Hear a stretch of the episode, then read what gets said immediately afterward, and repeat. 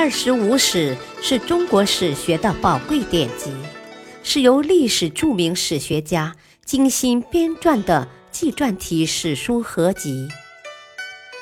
乾隆皇帝钦定的正史，毛泽东一生研读此书。欢迎收听《二十五史》，主编朱学勤，播讲。汉乐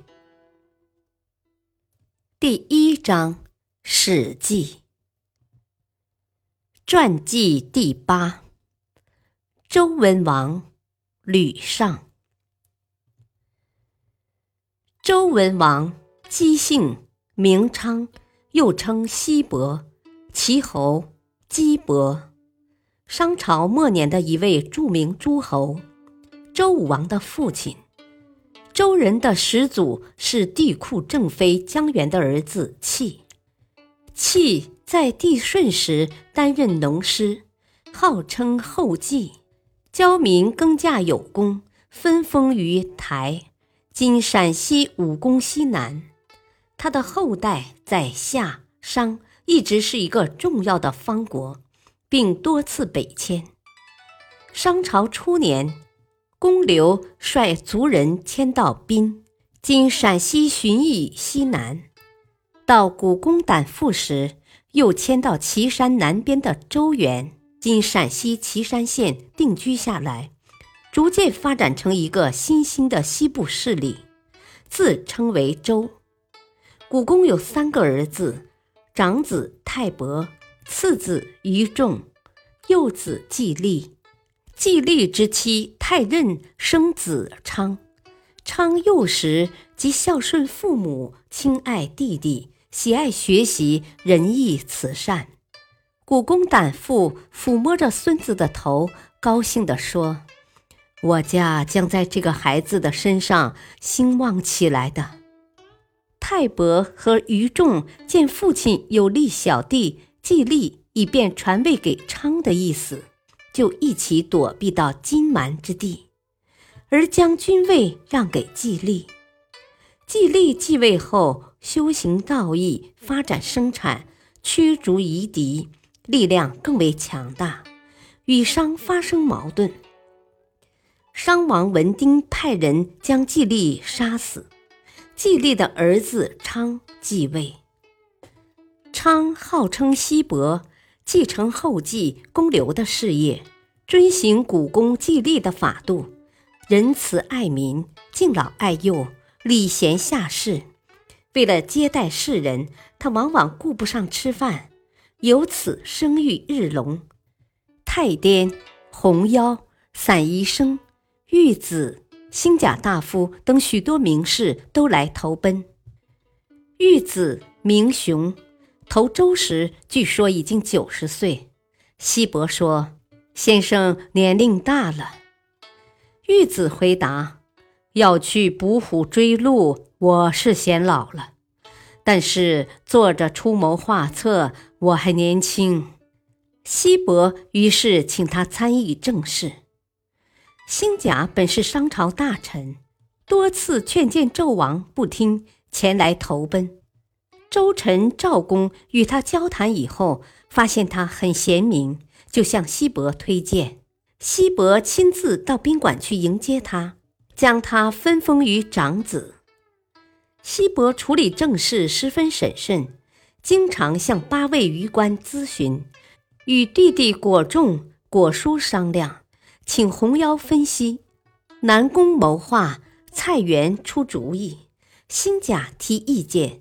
再找赵公，必容确定。所以，他不仅把周国治理的井然有序，担任商王朝的三公，也很得人心。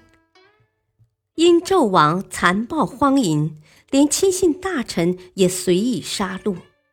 西伯为商王朝的前途叹息，崇侯虎密告给纣王。并且说：“西伯积善累德，仁而有谋，诸侯们都很拥护他。他的太子发勇敢而能用人，四儿子旦恭敬简朴，而且善于分析形势。这些情况对大王您很不利呀。纣王于是召来西伯，将他囚禁在羌里。在七年的监狱生活中，西伯曾作歌抒发愤懑的心情，吟道：“商朝政治混乱啊，已经无可救药，君臣同流合污啊，没法加以区分。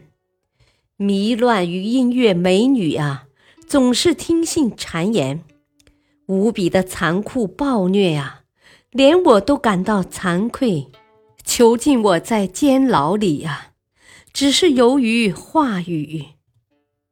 前来探访我的诸侯们呐，都是那么的担忧。他在狱中细心研究古义，将其演绎成六十四卦和三百八十四爻，人称《周易》。其他诸侯对西伯被囚极为同情，劝说纣王不听，纷纷带了卧具到狱中陪西伯坐牢。周臣散宜生、红妖为了营救西伯，找到了他们熟识的隐士吕尚。吕尚字牙，姜姓，据说是炎帝的后代。关于他如何成为周臣的，有几种传说。一种说法是他学问渊博，曾经在纣王手下做事，纣无道，他就离开纣，向各诸侯游说，但无人听他的，于是归附了西伯。另一种说法是他曾经在朝歌以宰牛为生，也曾在孟津卖引浆，年老了，用钓鱼的办法来引起西伯的注意。西伯将要出去打猎，真人为他占卜，说：“你这次打猎得到的将是霸王的辅佐。”